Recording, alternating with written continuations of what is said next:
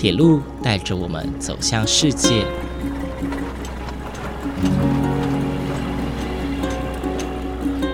现在，欢迎和我一起来到鬼世界，由正声广播公司台中台制作，胡浩辰主持。欢迎收听，欢迎来到鬼世界。各位听众朋友，午安！谢谢在每个周六中午十二点三十分准时收听，欢迎来到鬼世界。我是主持人胡浩辰，在上一集当中呢，半线铁道文史工作室的马昌宏先生带着我们一路从彰化车站漫步到扇形车库。虽然上一集呢还没抵达这次主要要介绍的地点扇形车库啊，但是相信各位听众朋友们一定觉得说，哇塞，怎么光这条路上就有那么多的亮点可以看，这么多的宝可以挖，包括浩辰我也是非常的惊艳哦。而在今天的节目当中呢，我们即将进入这个全台湾硕果仅存的彰化扇形车库里面去一探究竟喽。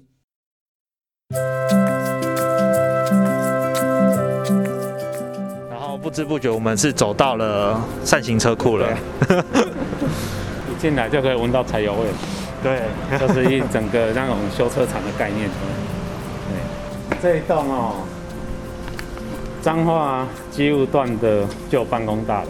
是，对，它虽然是一个现代建筑哈，可是它的有一个很重要的内涵，就是你这个扇形车库哦，是一个就是机车头维修嘛，对，然后所有的司机上下班、办公处所全部都是在机务段，所以这一个其实这段 L 型的建筑其实是。整个机务段的精神的内涵是在这边，是啊，虽然它不是什么特色的建筑，对，但是你的司机的生活都在这里，对，因为你只有车库没有人，事实上它是少了一些故事。那这一栋目前还有有人在这边办公吗？哎，没有了，完全空的，你去看全部空的。它三楼是那个宿舍，哦，就是那种司机，譬如说他晚上要上晚上要上晚班。他要提早两个小时来报道，然后上去睡觉。我们现在身处的地方是扇形车库的正后方。对。趁这个机会啊，想要请马大哥跟听众朋友们介绍一下扇形车库。呃，大家都知道很有名，彰彰化扇形车库非常有名，但它的作用是用来做什么的呢？扇形车库基本上它在叫日本时代哈，它就叫做机关库。那为什么叫机关库呢？因为以前蒸汽火车呢，啊，日本日式的称呼哈，日语的称呼叫做机关车，蒸汽机关车，哦，所以它想当然而它就是放那个蒸汽火车的地方。是啊，那等到国民政府来台之后呢，因为用的名词不一样，哦，所以我们就把它改成机车库。哦，那扇形车库基本上它不是一个正式的名词，它是一个形容这个车库比较漂亮的。应该是说我们的用词比较浪漫一点，哎，对，因为你如果用英文直译的话，其实像英文它叫 round house 嘛，就是圆形的，就看起来就是圆形的房子，简单明了。可是我们却用一个扇形的形容词来看这个车库，所以。它基本上呢，它是一个火车的维修中心。在这边有一个很特别的地方哦，就是这个中间非常非常大圆形的转车盘。对对对，这个转车盘其实现在也越来越少见了。呃，而且尤其在南回铁路电气化之后，访寮站的转车盘也算是要降低了。是，所以呃，如果要能看到转车盘运作的话，其实。可能好像真的只剩彰化站了吗？对，基本上因为转车盘的存在，有扇形车库一定要转车盘。是哦，那没有上行车库的地方，也有可能有转车盘。哦，为什么呢？因为如果你这个地方是一个终点站，或者是说需要让火车掉头的地方，那就会设置，对不对？那转车盘其实你以扇形车库来讲，转车盘的功能有两个，一个火车掉头。是对，另外一个就是你要进到每一个古道哪一个车库的时候，是靠转车盘去运作，哦，那火车才能够进到它要进去的车库。对，了解。那因为想请问一下啊，就是扇形车库啊，嗯，在历史上哦，它有什么重要的意义吗？呃，应该是说它忠实的记录了一个火车动力的世代。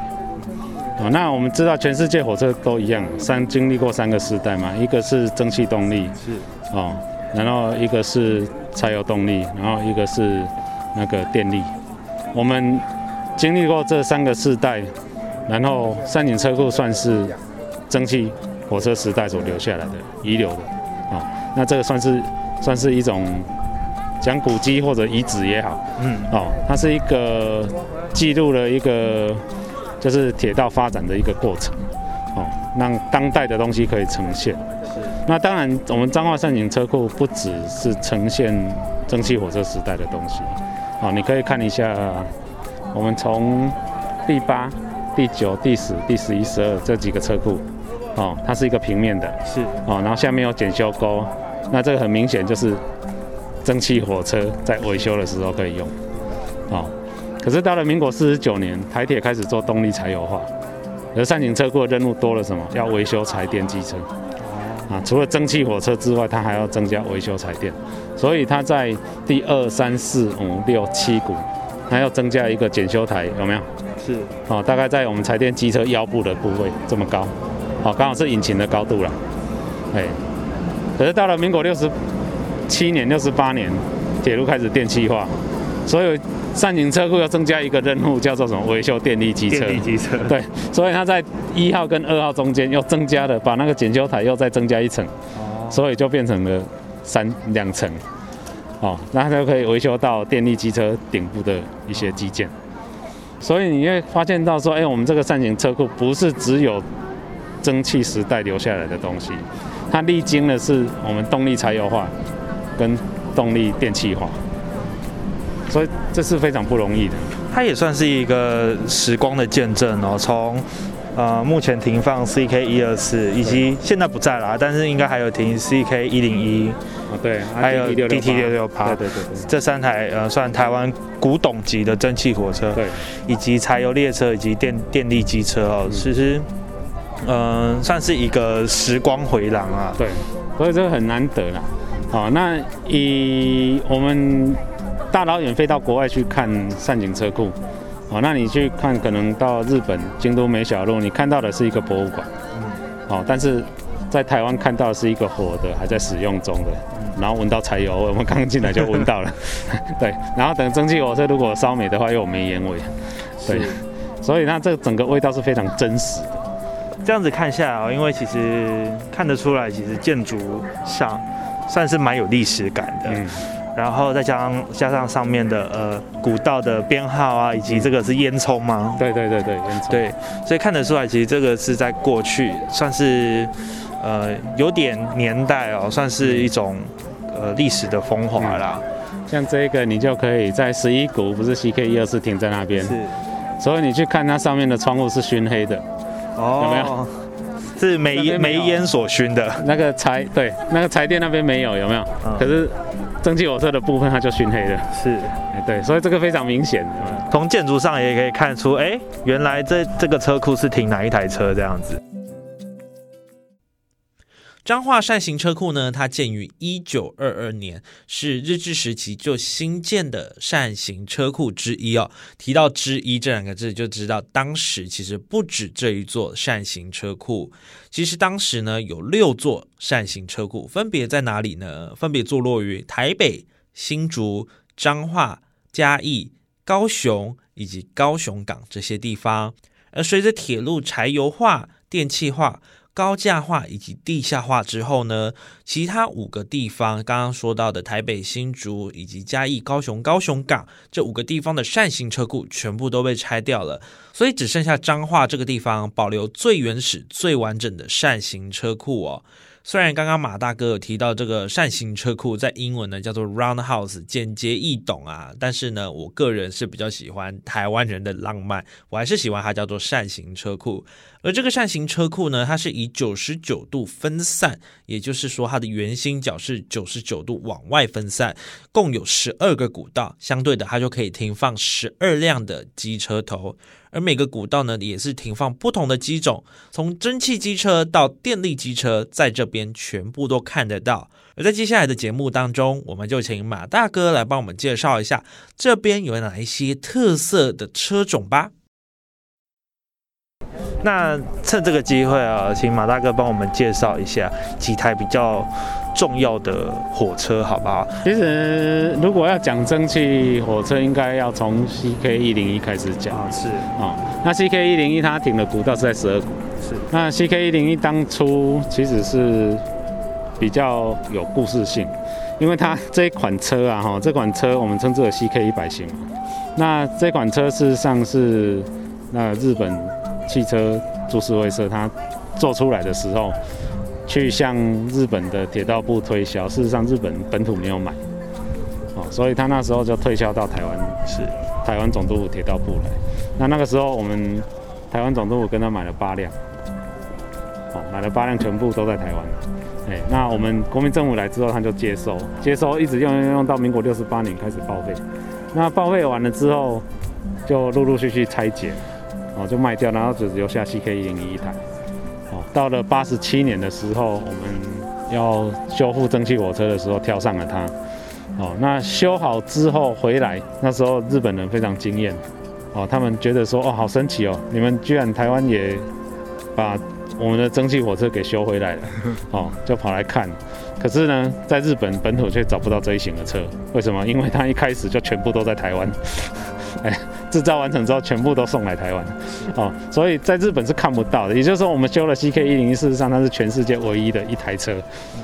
当时修复蒸汽列车，算是在国际上蛮轰动的一件事情。对，哦，嗯，包括目前停在彰化县呃彰化扇形车库这边的蒸汽列车以外，以及当时阿里山呃也有修复几台蒸汽火车，算是享誉世界的。大新闻，在八十七年的时候，CK 一零一父子事实上是开一个开一个先例的哦。那个时候，事实上在八十七年之前，是阿里山森林铁路也想修复蒸汽火车，可是因为在环保法规日趋严格的状态下，他们不太敢动。所以在当 CK 一零一被修复的时候，事实上是让那个林务局也是士气大振。哎，所以他们在隔年八十八年就将那个二十六号蒸汽机车给修复，是，所以这其实是一连串的哦，对，就包含了唐铁后来修复的三十六也是，那像我们这边又可以看到 CK 一二四，那当初因为 CK 一零一太轰动，哦，所以几乎每个县市，然后要什么活动，几乎都会要它出来跑，哦，那铁路局事实上有考量到它是世界上唯一一辆。那零件也没有，备用零件也没有，哦，所以基本上不想让它太操劳，所以那个时候在民国九十年的时候呢，我在三年后嘛，哈，就再去挑了一台，就挑到了 CK 一二四，啊，这台原本报废之后是放在我们铁路局的北投员工训练中心，在做教学用车，哦，后来把它拉出来整修后，哦，修复后再继续在线上跑。等于是 CK 一二三属于 CK 一百二十型嘛？是哦，它这一型的车，然后我们其实买了七辆，哦，那七辆全数都用在积极线，所以事实上这一款车在彰化，对于彰化来讲并不陌生。哎，以前从在六十八年以前，它是经常在中部地区跑的，经常看得到的车。是，所以它进到积极线，事实上对于积极线那一些比较年长的居民来说啊，哈，对它是会有记忆。所以是有一种历史上的感情。所以当初 CK 一二四它算是呃都在集极线活动居多。对。那我们第十号车库以前是那个 DT 六六八在停啊，那六六八因为最近时间到了该回厂啊，所以它它回到富冈基地去了。是是是。所以现在也看不到。对。因为 DT 六六八算是这几年蛮常出现在各大活动当中的一台火火车，大型蒸机的代表。因为毕竟它叫蒸汽火车的国王嘛，我们还可以再看一下我们其他像这个橘色是柴电，是柴电机车嘛。我刚刚有讲，我们民国四十九年开始做动力柴油化，我那时候引进的就是 R 二十型柴电机车。哦，那这一型的车，你看从四十九年用到现在，现在是一百零九年，啊总共用了多少？六十年，是，啊，所以是算非常长寿哈。应该是说我们台铁的师傅很厉害的，哎，那个一台车可以让他用了这么久，是。啊那基本上虽然它不像蒸汽火车可能年代那么久远，可是事实上对于台湾来讲，它的交通贡献是很大。是。蛮认同刚刚马大哥讲的哦，台铁的司呃，应该说维修人员们真的都很厉害，因为其实站在灿行车库那么有历史的建筑下，还能看到算是蛮崭新、光鲜亮丽的车辆，真的是蛮蛮蛮特别的哦。但是呢，其实这些列车算是停放在这边，以及在台铁服务也是蛮多时间了哈，就。至少让它看起来就干干净净的。是，所以目前这几台柴油机车都还有在呃台铁上运行，都还在使用中。哦，对我们这边其实目前彰化善景车库最大的价值是在它都是现役使用。哦，所以在彰化善景车库的看到的是完全不一样的东西，因为它就是要用要动，算是一个活的博物馆。对，它就是一个活的博物馆。因为在这边实在是可以看到，第一个可以看到转车盘的运作，第二个可以看到各式的列车在这边，呃，就静放在这边啦。啊，所以你要就近去观察、去体验，也会比较相对的容易多。嗯，对啊，在这边其实你站在车库前，你会觉得你跟火车的距离是很近。好，那一般你如果在车站的话，哈，因为安全上的考量，所以。即便你想接近，工作人员也不会让你接近。是，对对对，所以，所以来到这边，事实上是很好的一种怎么讲，跟火车这种培养感情的方法。是是，对。今天是礼拜五哦，那算是平日啊，但是游客还挺多的。哎，不过如果我们平日要来，呃，应该说我们如果要来三型车库参观的话，它有什么样的时间限制吗？哦，三型车库基本上它。跟图书馆一样，礼拜一是休馆哦。对，然后再来非假日的时候，它是下午那个一点到四点开放。好，那假日的话是早上十点到下午四点。最近几年呢，因为都市规划的关系哦，所以很多地区的铁路已经开始高架化或是地下化了。例如像台北、高雄、台中这些地方哦。而彰化车站呢，在最近几年呢，也一直预计要高架化。但是呢，相对的，周遭的彰化吊车厂、彰化机务段，甚至是扇形车库这些地方呢，都即将要面临迁移或者是废止的命运。面对呢现代化和文化保存的两难，呃，其实大家都蛮不容易解决的。那我们也来听听看文史工作者马大哥他的看法是什么。那最后想要请问一下马大哥哦，因为目前交通部的政策哦，对于铁路的政策是彰化这个地方也即将面临铁路高架化，而铁路高架化呢，就会影响到赛行车库这个地方的运作啊。对，那我想要请问一下马大哥，对于这一块的呃未来铁路高架化这一块的看法是什么？呃。基本上我们的立场是反对现行的高价化政策哎，那脏话常常在流传的就是说，哎，你们高价化怎么喊了二十年了，连动都没有动？哦，事实上不是说政府的动作慢或怎么样，哦，那重点是在于说整个脏话，因为脏话车站不是只有脏话站，哦，它包含了我们这个三井车库。哦，然后我们刚刚所看到的彰化吊车厂，哦，然后吊车厂的南边还有一个现在新的彰化机务段，哦，那也就是说整个铁道的运作，哦，有很多后台的运作事实上是在彰化进行。那一般来讲，我们如果像高架化车站，哦，譬如说像园林高架，它就一个非常单纯，它是一个客运站，然后我只要把车站高架起来，没有其他问题。可是当彰化要高架的话，那你第一个要考虑到列车调度的问题，列车维修的问题。哦，那你这些调度厂、维修厂，你要迁移到哪里去？哦，我想这才是个重点。对，所以为什么说彰化高架化迟迟没有动的原因，这是最大的一个因素。哦，那这样看来，看来看去就只剩下我们彰化就是从一九二二年开始一直到现在都没有变。也就是说，彰化这一块的铁道，它是在原地发展了超过一百年，所以这是一个非常难得的一个场域啊。是。然后事实上，在我的概念里面，哦，我们不管是彰化站、彰化吊车厂、彰化机务段，哦，然后善景车库、铁路宿舍村，事实上它是一个非常完整的一个铁道的概念。哦，就是这个区域里面就包含所有铁路人的食衣住行、工作，甚至娱乐都有。所以这是一个，就是刚刚我们所讲的博物馆概念嘛。哦，你可能是一个死的博物馆展示东西，那彰化本身这个场域就是一个活的博物馆。哦，所以高价化说真的，对于彰化来讲是真的太可惜了。好，那目前善景车库一年有超过三十万人次来参观。好，现在俨然已经成为彰化最知名的景点了，而且是国际景点，还不是只有台湾人知道。哎，那当你如果高价化之后，事实上它这边整个机务段的维修功能会消失，好，只剩下可能就是摆车子在这边。那事实上对于三井车库来讲，它并没有办法延续它的生命。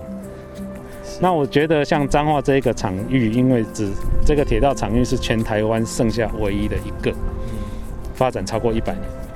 事实上，彰化可以是一个非常国际知名的铁道城市，哦，只要愿意朝这个方向去做，事实上，彰化是发展是大有可为的。